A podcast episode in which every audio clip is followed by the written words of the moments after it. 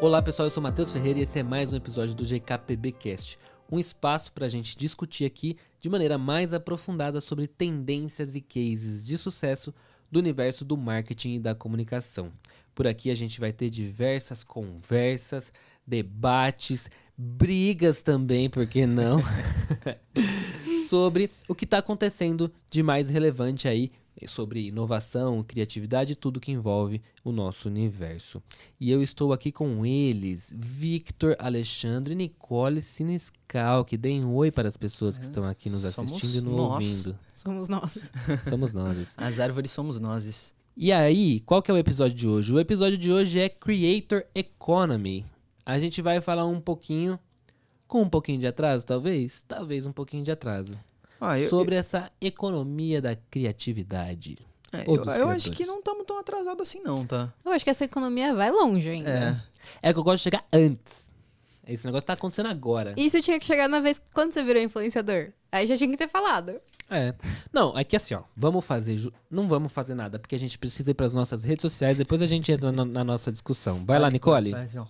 É, o GKPBcast você pode encontrar ele no Instagram e no Twitter pelo arroba GKPBcast. Além disso, a gente tá no YouTube, no Geek Publicitário, que você já deve ter visto com certeza, acompanhado todos os nossos vídeos. Ô, os nossos inscritos estão crescendo, viu? Aí, Aí, ó. sucesso. Depois de muitos meses, o Geek Publicitário começou a crescer relevantemente no YouTube. Tá vendo aí? Isso aí, gente. Continue fazendo isso e compartilhe com seus amiguinhos. Inscrevam-se no canal para os próximos episódios. E além disso, o nosso Spotify e as outras redes onde estão sendo compartilhadas o- as plataformas de stream de áudio. É, tem até vídeo. Deezer, Apple Podcasts, Pocket Casts e afins.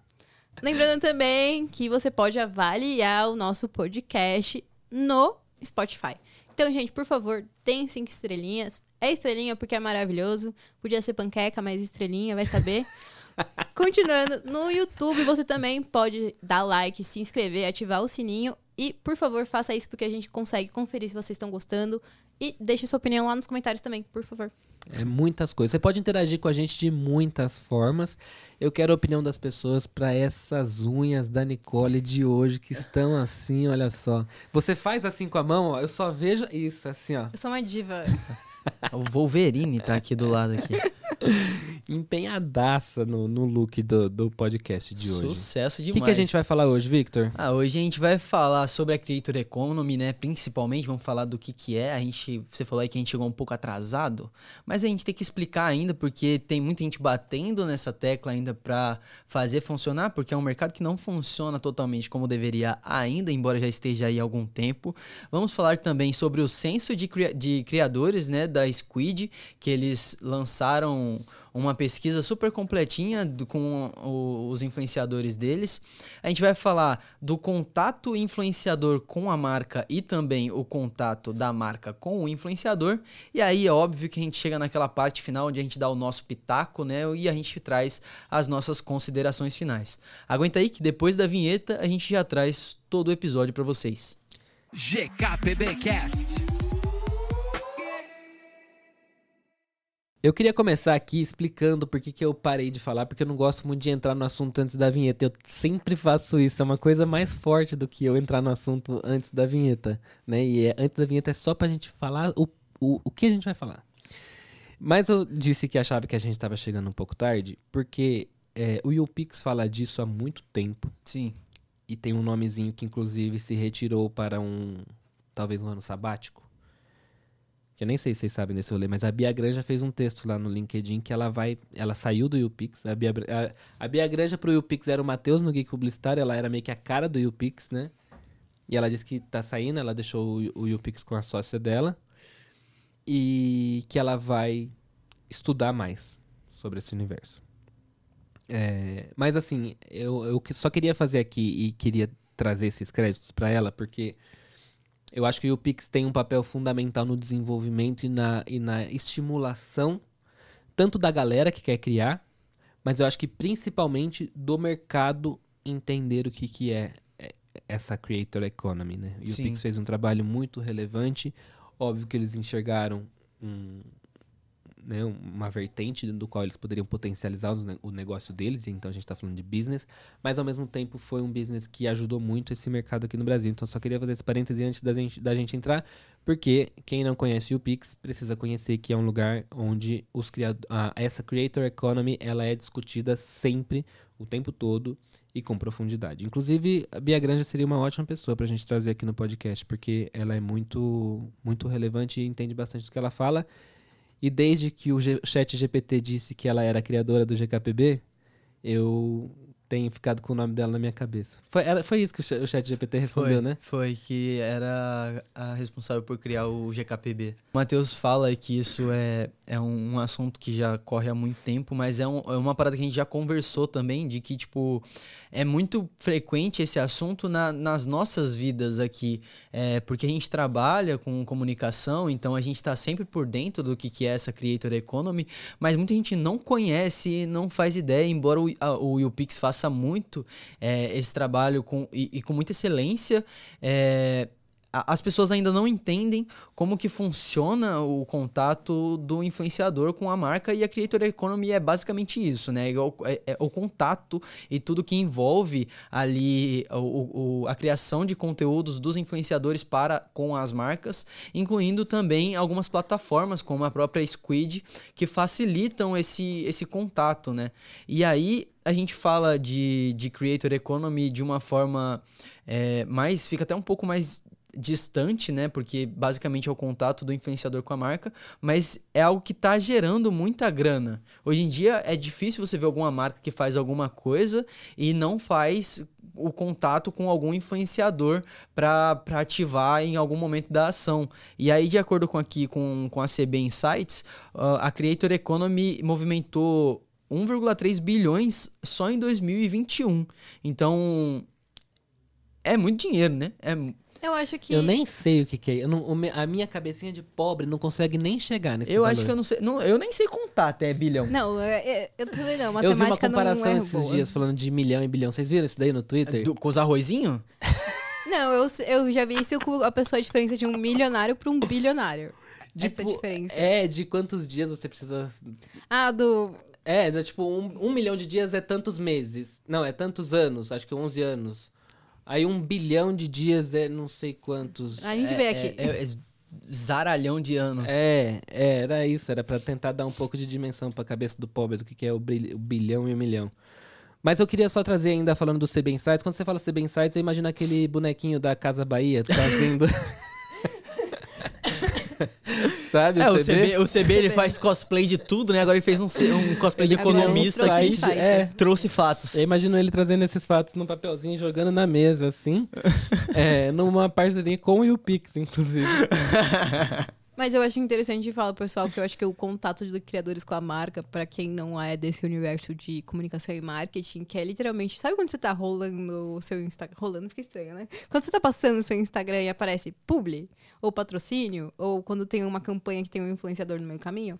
É isso, gente. É, o- é o criador de conteúdo que tá relacionado com a marca em algum momento. Seja um, é, campanha, vídeo, Sim. apresentação de produto, recebidos, pa é, recebidos pago não, né? Recebido, essas coisas. Todo esse universo que gira em volta do influenciador e a economia em- com eles. É, só voltando aqui para o CB Insights, é, tem uma informação que me deixou um, até um pouco triste aqui, é que os criadores de conteúdo continuam dependendo muito das marcas para garantir a sua receita. Sim. Hoje em dia, eu lembro que inclusive na VidCon do ano passado, quando eu fui lá, a, a gente tinha muito essa discussão de como o influenciador, como o criador de conteúdo consegue ganhar dinheiro sem depender das marcas. Porque assim, ele tem uma comunidade gigantesca, a marca precisa dessa comunidade e ele precisa implorar para a marca fechar alguma coisa com ele. Sim. Então, o que, que as pessoas têm feito? E eu lembro muito daquele cara, o empresário do Mr. Beast, que tava lá conversando com a gente. E o Mr. Beast talvez seja um dos maiores youtubers do mundo, né? Sim. Uhum. E ele tem uma série de negócios, assim. né? Muita coisa. E ele falava muito sobre como o, o Mr. Beast não teve medo de transformar a própria audiência em cliente. Porque é uma coisa que eu até sinto um pouco dessa. essa. É, Receio, né? é, você não acha justo às vezes, sabe? Eu acho um pouco Sim. injusto fazer esse cara me dar dinheiro. É. E não.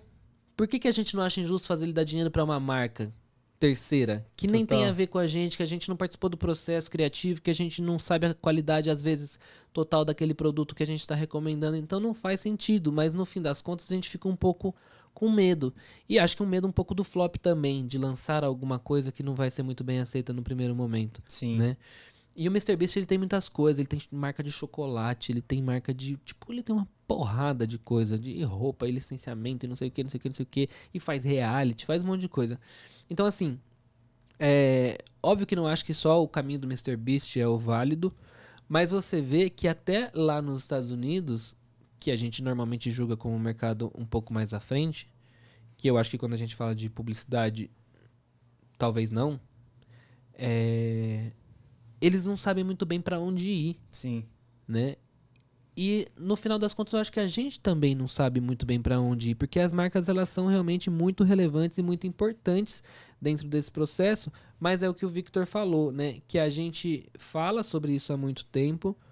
As marcas, eu aí até mudaria um pouco do que você falou, que você disse que as marcas não entendem tanto sobre. Eu acho que elas entendem até bastante sobre esse mercado, mas eu acho que elas não se preocupam em fazer da maneira correta. Sim. Uhum. E por que, que elas não se preocupam? Cara, eu acho que é porque não tá batendo água na bunda ainda, assim, sabe? Sim. Marcas muito grandes que ainda tem muita verba pra fazer muita coisa, quando chega oferecendo 50 mil pra um criador, aquilo é. O cara passou o ano com 50 mil. É.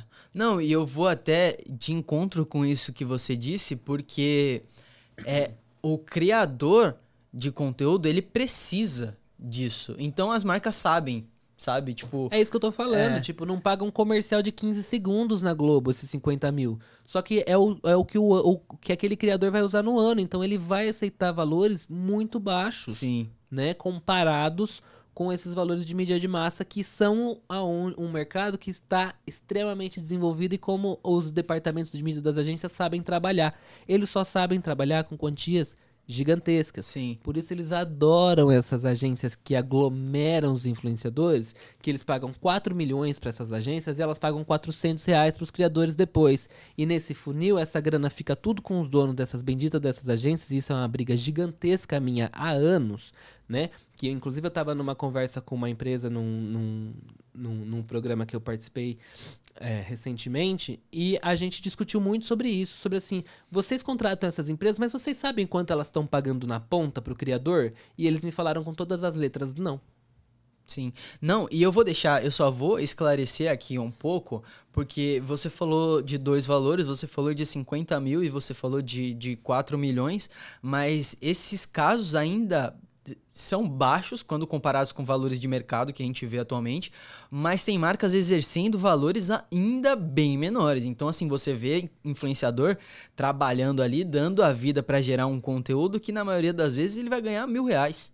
Vai ganhar, é, vai ganhar dois mil, é, vai, ganhar fazer uma permuta. Permuta. Entendeu? E, e, assim, é óbvio que existem esses casos de que a, a quantia é mais alta quando se trata de uma pessoa só e aí beleza, mas na maior parte das vezes é assim, ah, você quer mil, milzinho pra fazer? Aí o seu Não influenciador... tem esse valor que você tá pedindo. É. O que eu tenho é mil. É, Você fala, não tem. sim. Só é o seu almoço infeliz. E aí, e aí você pega um influenciador, às vezes um influenciador que tem bala na agulha, um influenciador que ele vai falar assim: Não, eu não fecho por mil, eu fecho por a, por a partir de 50 mil. E aí você vê essas mesmas marcas falar assim: Ah, a gente Claro, tem. temos a sim." gente tem 55 mil aqui na sua mão. Mas eu acho que isso acaba sendo, a gente acaba entrando no mercado de influenciador, que é tipo, as pessoas muito grandes que estão. tipo, que já tem assessoria, que sabe o Media Kit, que tem não sei o quê, e o pessoal que tá entrando nesse mercado, que é realmente o pessoal que vai ser mais manipulável, que vai aceitar qualquer coisa, vai aceitar produto, vai. Ele vai querer tentar fazer alguma coisa porque ele vai ter uma marca com ele. Sim.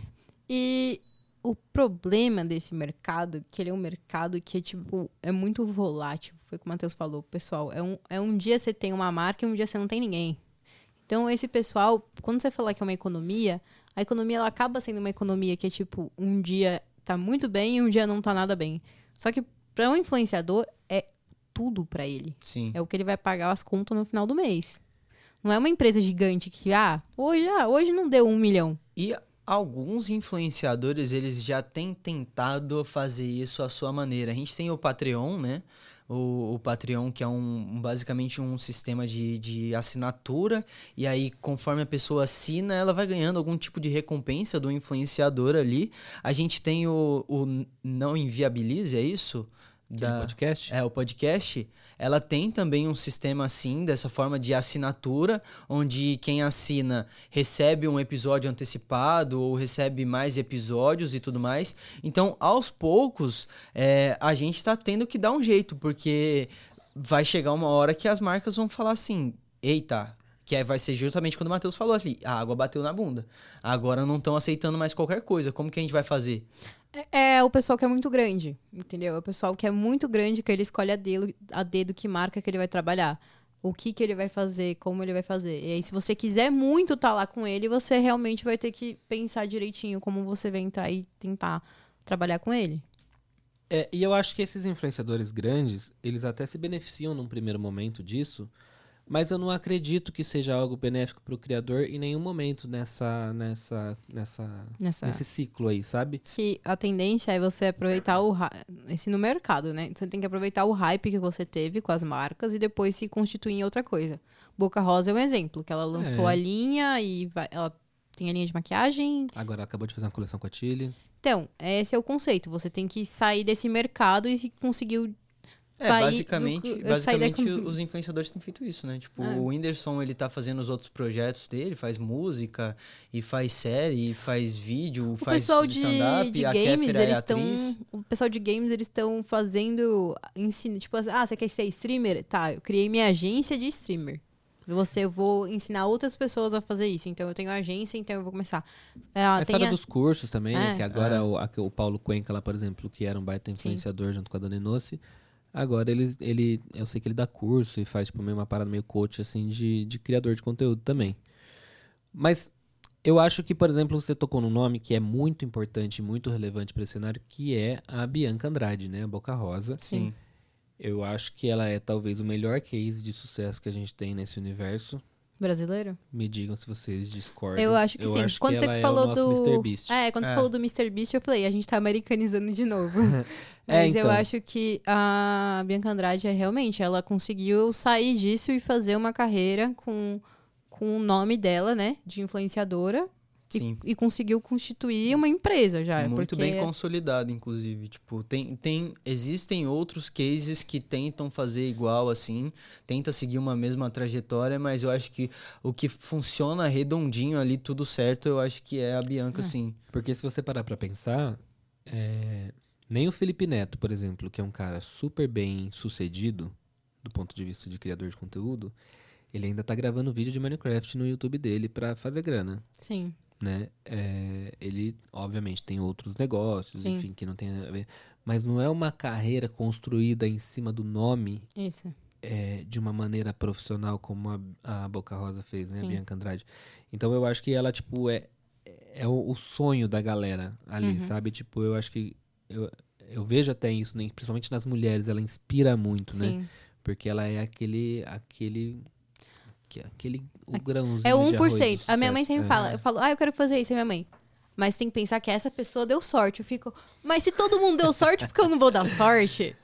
Eu Ah, acho que é- Motivação na boa da sorte. porra, hein? A minha irmã também fala isso. eu- Vem lágrima. A minha irmã fala mais. Minha mãe não fala, mas minha Próximo mãe. happy hour a gente vai ter uma conversa com a. Meu Deus do céu. Mas eu acho que assim, porque se você pensa, a Manu Gavassi, a Manu Gavassi, ela já tinha carreira antes de entrar no BBB e conseguia ampliar as redes sociais dela. Não gosto da Manu Gavassi.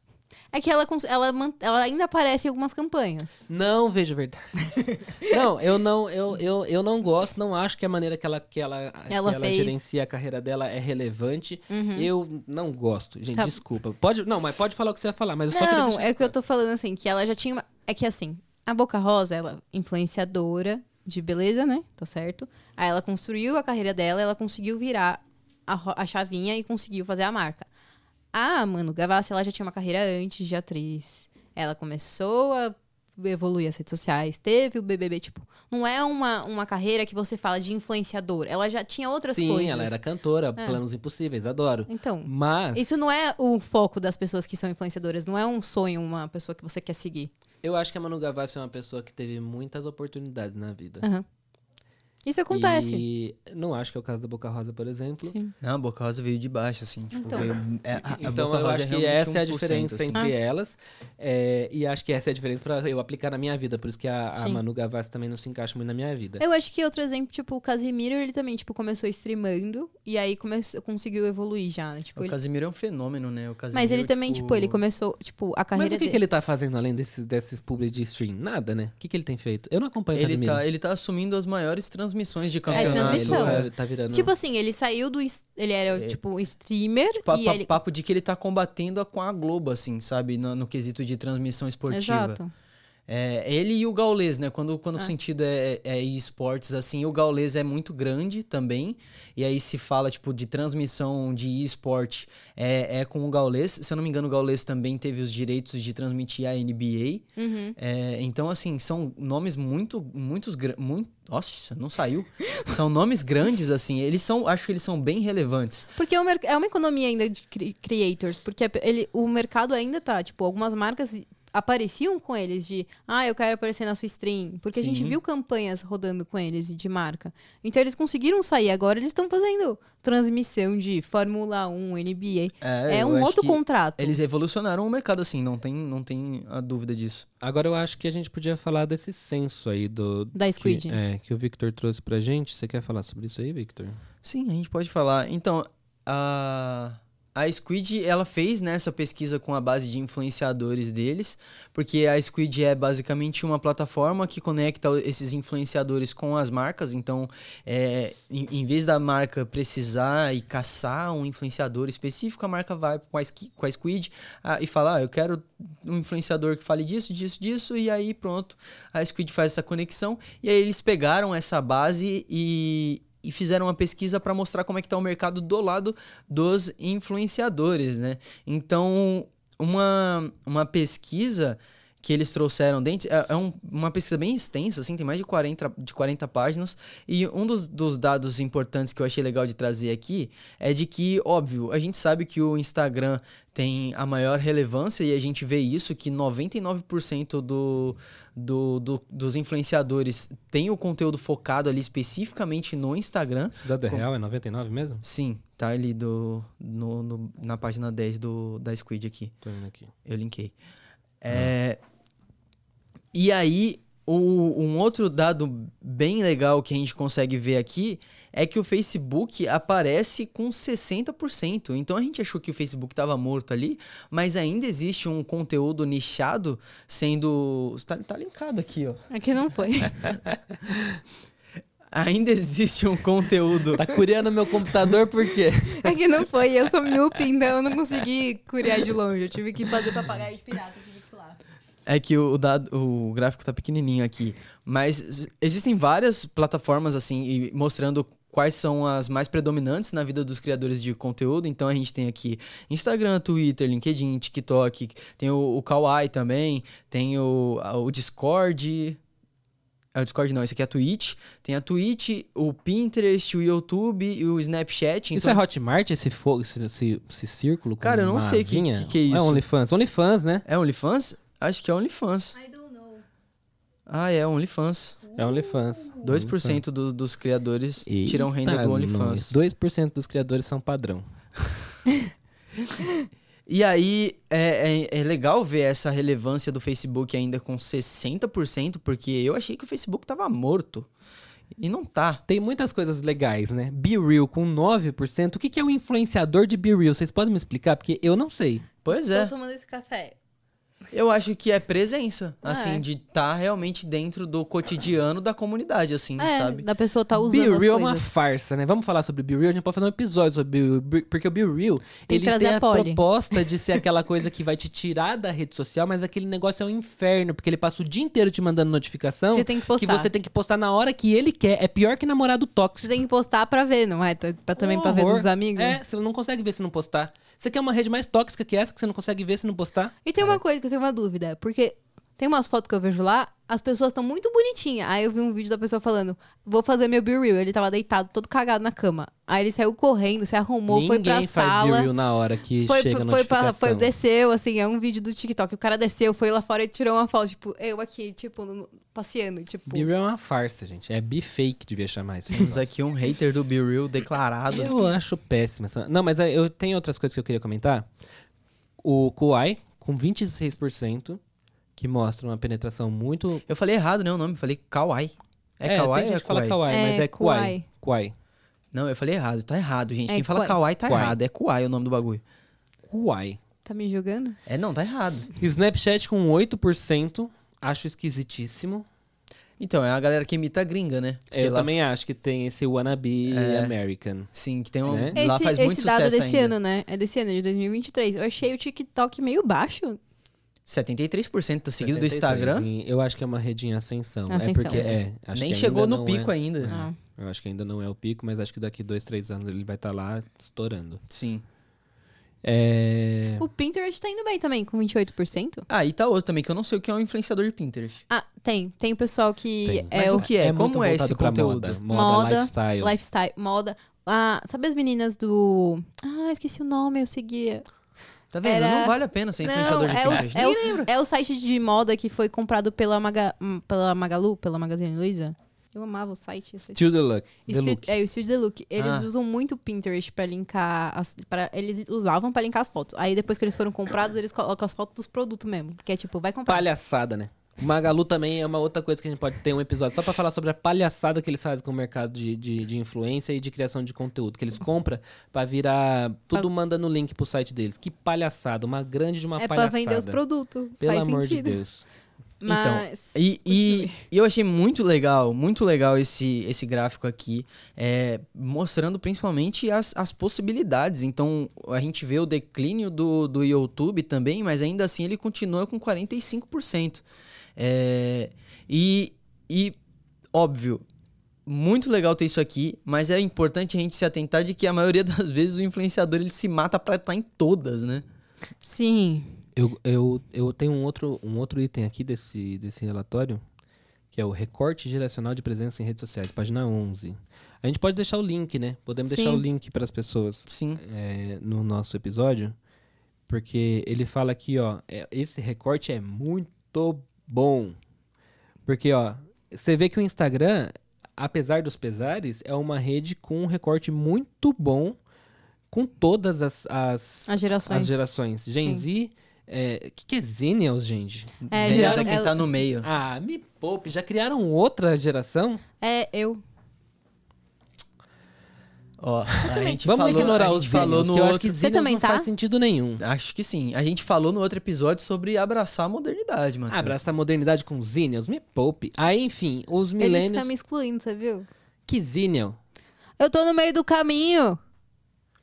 É, enfim, os Zenials. Ai, gente, os Zenials são incríveis. É o- 99% dos Zenials, Millennials 100% e Geração X 99%. E aí você vai vendo algumas coisas legais, ó. O TikTok que a Nicole falou, com Gen Z é 82%.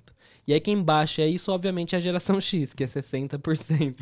né? E você vê que o Quai, ele tá em 27 no, no Geração X, mais do que no Gen Z, embora seja um aplicativo novo, por causa do tipo de conteúdo, Sim. né? Aquela história das novelinhas. do As Quai, novelinhas. entendeu? Bom demais. É, As novelinhas é muito bom. o Victor é muito bom. Você vê o Facebook 39% no Gen Z, mas 76% na geração X. Ah, exatamente o que a gente vê a mudança. O YouTube aqui também é chocante, ó. A geração Z tá com 39 e aí quando você chega em não Millennials me tá com surpreende, 67. não me surpreende, porque eu acho que o público que gosta de consumir vídeo Gen Z tá no TikTok É. e não tá no YouTube. Uhum. Esse é o drama que o Google vai ter que resolver com o YouTube com a história dos shorts. É, então, o Ele tem Shorts que não, aprender o a Shorts tratar não o conseguiu criador, mudar, né? O YouTube tem que, o Google tem que aprender a tratar o, o criador de conteúdo, cara. É. Eles são muito ingratos. Mas eles são muito da, da celebridade. Eles não são povão, né? Você pegar o É. YouTube, o YouTube valoriza a celebridade Sim, do YouTube. eles Ele não tão sempre nem aí. quis fomentar o- a, a- a estrela do YouTube e não o criador de conteúdo. Você vê que o TikTok ele tem mais uma. é, tanto que o, o- a, a divisão de receita e tudo mais, ele é muito mais do criador de conteúdo, que pode ser qualquer um. Sim. Não é o Mr. Beast, que daí o YouTube vai lá e bota, investe nesse cara, É. assim, Sim. sabe? Vocês têm que pre- prestar atenção nos criadores de vocês, vocês estão perdendo galera. Eu acho. O Twitter, ele é meio flopadinho com todo mundo mesmo, né? É, o Twitter é ali, né, onde a gente vai pra falar groselha, né? Não tem. Influenciador de Twitter é um negócio que eu nunca entendi muito bem. Mas, ó, eu- só pra gente fechar, o LinkedIn é Tem Trin- LinkedIn? 30%, Eu não vi. 30% na geração X e 16% na geração Z. Ah, tá aqui. Ou seja, é, é isso, né? É, O pessoal não, não tá buscando. não é um momento da vida ainda que eles estão preocupados com essa carreira, né? Sim, não quer fazer textão ainda. E aí, outro dado muito legal que eu, que eu quis trazer pra vocês aqui é que a gente já falou até um pouquinho sobre isso antes, mas é sobre o que leva um, um influenciador a trabalhar com uma marca. Então, 80% gosta do produto ou do serviço da marca, o que vai muito de encontro com o que o Matheus falou ali, de pô, pesquisa, vê quem é o influenciador que está conectado realmente com a sua marca, vê quem é o influenciador que, que produz um conteúdo que faça sentido com, com a sua marca e provavelmente o resultado vai ser muito mais positivo. Eu tenho um adendo pra isso. Fala aí. Eu trabalhei em agência durante um tempo e eu fazia redes sociais. E aí eu tive que fazer uma campanha. E era uma campanha para uma marca de açúcar. E eles queriam, porque eles queriam influenciadores grandes. E era sobre vida saudável. Porque a campanha deles era que menos açúcar faz bem. Sim. Mas a maior. Não faz sentido. Até hoje, Story marca. Não faz sentido a sua campanha. Mas a maior parte dos seguidores deles eram boleiras. As mulheres que faziam bolo, doceiras. Gente, não fazia sentido. Eles queriam porque queriam influenciadores de um ramo. Que eu falei assim, gente, vocês têm que pegar a moça que tá vendendo bolo e tá falando da sua marca e produz com a sua marca. Por que você quer Rodrigo Hilbert falando do, do açúcar? Se tem, ah, tipo, as moças que são famosas no TikTok, por que não escolhe ela? Sim, o- os números deles Os são tentadores, né? Ai, meu Deus, porque tem muita gente em vez de seguindo, pegar vai... cinco de cada, tipo, em estados mais marcantes, assim, ah, pega um de São Paulo, Rio de Janeiro pra poder divulgar. E, hum, não. Faz eu, sentido. Eu ousaria dizer uma outra coisa que é um problema que eu vejo muito com esse recorte social que a gente vê dentro das agências de publicidade e dos departamentos de marketing. O que, que acontece? Provavelmente, a pessoa que trabalha no marketing dessa empresa, É, interno da ela empresa. tem uma- um hábito de vida com menos açúcares. E ela tá conectada, porque é uma tendência mesmo de mercado. A redução de açúcares é uma, terden- uma tendência de Sim. mercado. Só que você não vai trabalhar uma tendência de mercado, que é a redução do seu produto, com o seu produto. Se você quer trabalhar a tendência de redução de consumo de açúcares, você faça um produto, um adoçante. Você faça um produto que tenha a ver com essa tendência. Você não vai trabalhar açúcar para falar que é importante não consumir açúcar. Não me parece fazer sentido. Mas faz sentido do ponto de vista de que no dia a dia daquele executivo de, de, de marketing, ele tá vendo essa tendência, ele tá vivendo essa tendência, ele tá reduzindo o açúcar na vida dele, porque o nutricionista falou e tudo mais. Então, assim, é, é, é aquela coisa quando você traz demais a sua vida e as suas experiências próprias pra dentro do seu negócio. Me parece, né? Você tá me Sim. contando uma história, eu tô tentando imaginar um monte de coisa. Sim. Mas eu já vi isso acontecer demais, demais. Eu já trabalhei com marcas também, que o público é muito parecido com esse público que você falou, e que a marca fica insistindo em produtos saudáveis e não vende. Não, e por- é aquela escolha que a gente tá falando. A marca não estuda, ela não procura o público que gosta da marca dela pra trabalhar com ela. Em vez de pegar cinco pessoas menores que façam sentido, que se conecte mais com o público dela, eu quero um grande que não tem nada a ver comigo. Sim. E aí você vem, as agências pelo menos, a gente tenta conversar, a gente tenta de, com- falar, ah, não, não quero. Aí você fica tipo, beleza, então faz aí, gasta toda a grana no, no- e não vai dar certo. Exato. E, e em segundo ponto aqui, com 68%, ah, os influenciadores eles pensam em um relacionamento a longo prazo. E aqui eu acho que mora um problema é, que as marcas já entenderam e se aproveitam bem dessa situação. Porque as marcas sabem que o influenciador ele vai fechar aquela parceria pensando em novas parcerias.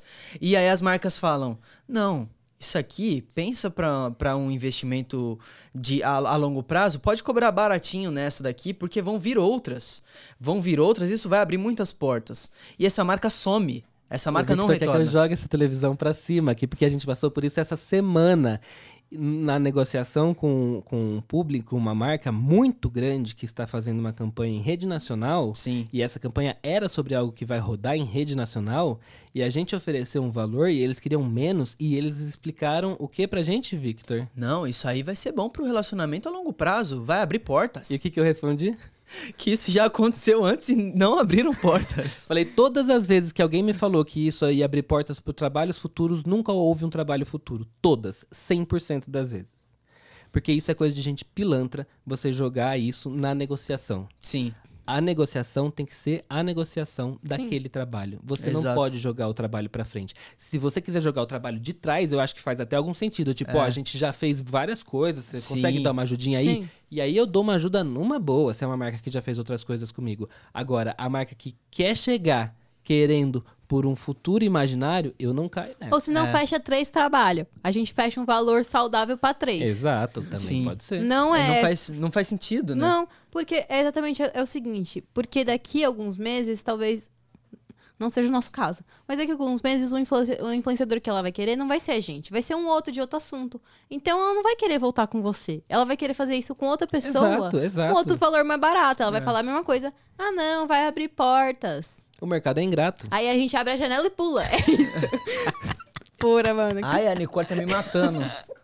Nossa Gente, senhora. eu chutei o fone. A gente Tá fica numa funcionando? luta. Tá, tá sim.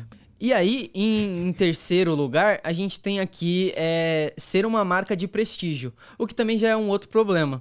A gente tem 60% desses criadores que, se uma marca muito grande vem fechar, eles se sentem meio que na obrigação, assim, de fechar. Isso aqui não é um dado, tá? Isso eu tô tirando, deixar claro que essa é a minha opinião. É, Data Victor. é, os 60% fecham por ser uma marca de, pre- de prestígio. É verdade, é realmente o dado que tá aqui no, no censo da Squid. Mas eh, o que eu acredito? Eu, se fosse um influenciador e uma marca de prestígio vem entrar em contato comigo, meu amigo. Ela pode estar me cobrando, eu posso estar cobrando, querendo dois reais para fazer a publi. Eu vou me sentir na obrigação de fechar porque é uma marca grande.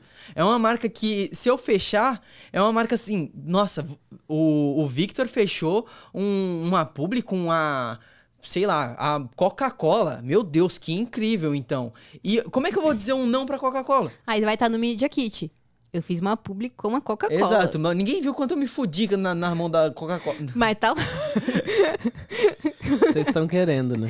Não, mas aí tão ninguém. Mas, mas você não fez nada com a Coca-Cola, fez? Não. Eu já fiz, mas tudo bem você falar mal da Coca-Cola. Não, mas faz ele tá falando nenhum. num caso fictício. Ele tá Não, falando de é, um caso é fictício dele ter recebido pouco, dele. É, porque a coisas. Coca-Cola foi a maior empresa que eu consegui lembrar aqui agora. Exatamente. Entendi. Mas eu acho interessante disso que ele tá falando das marcas grandes, porque esse contato, às vezes, como funciona? Porque as como como vai? Como vai? Porque tem a Squid, Chega né? através, normalmente, dessas empresas intermediadoras, como a Squid, a M-Field, a Spark, a, enfim, Airfluencers e afins, que a cada dia que passa surge uma nova. Sim. Porque eles sabem do potencial desse mercado e como isso dá dinheiro. Por quê? Porque recebe 4 milhões e paga 400. Sim. É, e chega, e aí isso, é- isso é um problema que a marca tem responsabilidade e precisa resolver, que é, ela não sabe como é feita essa abordagem, e essa abordagem é feita da pior forma possível, essa abordagem é feita de uma forma muito grosseira, essa abordagem é feita de uma forma muito impositiva, a abordagem que a gente recebeu desse cliente que eu falei não foi uma abordagem legal, os caras o tempo todo fizeram coisas muito ruins, o contrato era um contrato ridículo, que previa uma multa de 250 mil reais se eu é, vazasse alguma informação de que teria sido de, de algo que teria sido conversado com a empresa em cinco anos.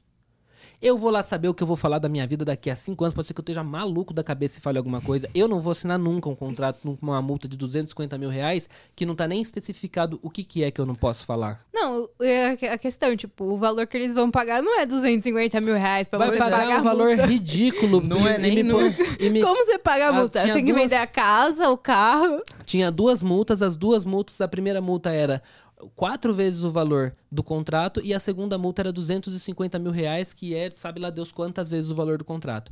E, e eu falei, eu só vou assinar esse contrato se vocês retirarem essa cláusula de 250 mil reais. Eu não assino um contrato com essa cláusula. Eles nem me perguntaram nada, eles simplesmente tiraram por quê? Porque eles sabem que não faz sentido nenhum essa cláusula ali dentro. Sim. Não, não faz. Você vai. Mas isso é pra quê? Pra... Você vai fechar com um influenciador que ganha 5 milhões pra ele falar assim, eu ah, só fecho um contrato com 250. multa de 250 mil se o meu contrato é 250 mil. No porque eu mínimo. consigo pagar a multa. Porque se eu não consigo pagar a multa, como faz? Não faz sentido Não isso. faz o menor sentido. Na época que eu trabalhei nessa agência, a gente fazia no, na mão, né? É assim, eu quero falar com esse influenciador.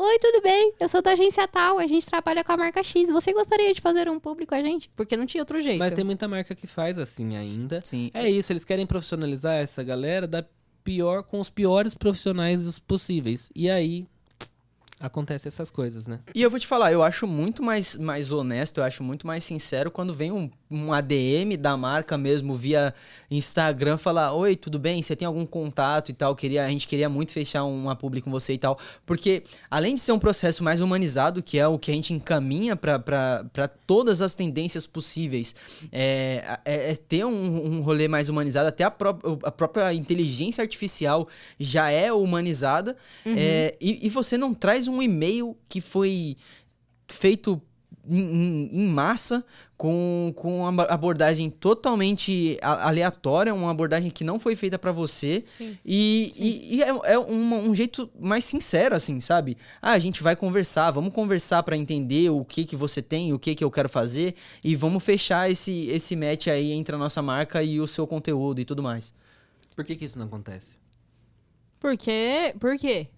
Porque os profissionais de marketing e os profissionais de mídia das agências são preguiçosos. Eles não querem fazer o que é trabalho deles. É obrigação do executivo de marketing saber quem é o público que ele precisa falar e qual é o influenciador que vai estar falando. E se ele não puder fazer isso, é obrigação da agência saber identificar esse público, identificar esse veículo e, e identificar essas pessoas que precisa falar. Só que aí eles a- a- o marketing terceiriza para a agência que terceiriza para essa segunda agência que é a agência de influência que faz um trabalho horroroso. E a gente tá falando aqui de um, de um relatório muito bom da Squid, mas eu já tive experiências horríveis com a Squid também. Mas eu tenho uma pergunta, porque, tipo, essas agências de influenciador, na verdade, você olhar no paralelo, é a mesma coisa de agência de modelo. Porque a agência de modelo, ele vai lá e fala assim: ah, eu quero um modelo fazer minha campanha. Tá, 50 conto. É. Que vai ser pago. Você chega pro modelo e se pergunta: ah, quanto você recebeu? 50 reais. E mexe com um sonho, né? É, Sim. com o sonho da pessoa. Ela fala assim: ah, eu apareci em tal lugar. Mas, gente, 50 reais a pessoa em São Paulo, você não almoça e, e se locomove por São Paulo. Sim. E aí, é a mesma coisa com o influenciador. Aí você fica pensando, você só tá mudando. Antigamente a gente achava um absurdo o que eles faziam com os modelos, do jeito que eles tratavam, que hoje em dia não sei se mudou, mas pelo jeito deve permanecer o mesmo. Agora é com o influenciador. Eles, Modelo, artista, né? É, eles- Artista também, tipo, ator, né? É, Atriz. ator, sim. eu acho que eles estão. Ah, verdade. O pessoal acaba entrando nessa mesma. Tem um nome pra essas agências agora. Eles estão colocando todo mundo, né? Modelo, artista famoso. Chama Mind. Nossa. senhora. Tô brincando. Não, então, Não, mas. mas eles colocam todo mundo. Não, é então, o pessoal tá músico. colocando. Isso, eles estão colocando todo mundo. Até quando você vai nos rolês, aí do nada começa a chover. Aí, ah, não, porque tem uma agência que veio. Aí eles levaram todo o pessoal dela, tipo, É isso. os é isso. influenciadores. Mas eu falei aqui da Mind, a Mind é uma das poucas que eu vejo fazer um trabalho profissional. Sim. Hum. Eu posso discordar de muitas coisas que eles fazem, inclusive, mas é muito profissional. Eles profissionalizaram muito esse mercado. Eles são grandes responsáveis por esse mercado ter a maturidade que tem com altas cifras de grana, Sim. mas eles ajudaram a profissionalizar muito isso daí. É, Ah, então. eu acho que a Mind, eles. Quem tá nas mãos da Mind, geralmente não passa problema, não, viu? É que nem tá no. Era, a Mind é a nova Globo, podemos dizer assim. Podemos Tem um tá contratinho dizendo. assinado ali com a Mind e é, ó, Garantiu. garantia de uma vidinha. Sim. A Play 9 também, né? A Play 9 também faz um também, trabalho mas é Aquele legalzinho. negócio que faz assim, depois É. para e faz assim, depois A Play 9 também tem uns influenciadores que não passam problema também. Eu não. acho que tinha que ser, tipo. Paola Carosella. Só pensando que Paola Carosella. Eu acho que tinha que ser uma coisa meio. Na minha cabeça, gente. Sabe o TikTok que eles Achei pegam? que era o Chuck. Sabe o Chuck? O, Chuck- não, o TikTok que o pessoal pega o influenciador, leva lá e fala assim: ah, a gente consegue planejar o conteúdo, ah, você vai vir aqui, a gente vai não sei o que. Tipo, eles vão dando aquele auxílio, assim, pro influenciador. Não é tipo, ah, você entrou aqui, aí algum dia você vai fazer uma campanha, algum dia não, e foda-se. Pois é, eu tô triste agora. Mas Vamos- acho que a gente pode ir pro fechamento, né? Pano- Vamos. E bom, eu acho que com tudo que a gente falou aqui já no decorrer desse episódio. Eu quero mais, eu quero é ficar aqui falando de todo mundo, porque eu tô com isso aqui engasgado na minha garganta. Tá vendo? É, a gente tem muita coisa pra falar sobre esse assunto, vocês já puderam ver que a gente tem aqui o. A gente tem o próprio case em pessoa, né, Pra falar sobre assuntos que envolvem é, o mercado de influência. Grave. Ah, e então acho que as nossas considerações finais assim já ficaram até um pouco claras no decorrer da nossa conversa. Eu já vou partir direto pro nosso fechamento aqui porque a gente já falou muito, quero saber a opinião de vocês. Então, lembrando que se você tá ouvindo o nosso episódio pelo Spotify, ele permite que a gente realize enquetes com vocês e a gente fez uma perguntinha aqui que a gente quer saber de você, se você compraria algum produto ou assinaria serviço de um influenciador que você gosta. Você pode responder essa pergunta no Spotify, mas você pode também usar a caixinha de comentários do YouTube, se você estiver assistindo pelo YouTube, para responder essa pergunta também. E a nossa publicação no próprio, no próprio Instagram que a gente fez é, lá. E se você já comprou ou já assinou, também pode falar. É verdade, é verdade. E aí, você aproveita lá. Nossa, faz o kit completo, assim. Você tá respondendo a pergunta, aproveita, deixa um like no vídeo. Aproveitou, se inscreveu também. Aí, se você tá pelo Spotify, dá cinco estrelas pra gente, pra ficar todo mundo feliz. E, e se você tem assi- assiste, acompanha por qualquer outra plataforma, dá o favorito lá, deixa lá marcado que, os, que o nosso podcast é importante pra você, pra, porque isso é muito relevante pra gente, é seja isso, qual a for. gente não tá pedindo o seu dinheiro, mas a gente tá pedindo um pouquinho do seu engajamento com o nosso conteúdo, caso você tenha Exatamente. gostado. E as Exato. nossas redes sociais, Nicole? Nas nossas redes sociais, você já deve se lembrar que é arroba GKPBcast no Instagram e no Twitter. Por favor, sigam. Pausa- Só isso, só isso, é só isso que eu tenho a dizer. É Siga. pausa, drama é pausa dramática. Suspense. É, e nós também você pode seguir a gente nas nossas redes sociais pessoais. O Matheus é arroba Matheus Ferreira no Twitter e arroba Ferreira Matheus no Instagram. Eu sou arroba Nicole Siniscalque no Instagram. Como escreve? S-I-N-I-S-C-A-L-C-H-I. E também tem o Victor, que é Victor A. Alexandro no Instagram e no Twitter. Vai lá e con- conversa com ele, que ele posta muita coisa, você consegue interagir super. Posta muito. Posta muito. E a gente se vê. Às nove da manhã, quando ele O- chega no escritório. eu é o horário adoro. que ele mais gosta de Ele postar. adora ainda É. mais quando eu chego e fico assistindo ele lá mesmo. É o horário que eu tenho disponível na vida. É isso, gente. A gente se vê no próximo episódio. Um abraço e até lá. Falou.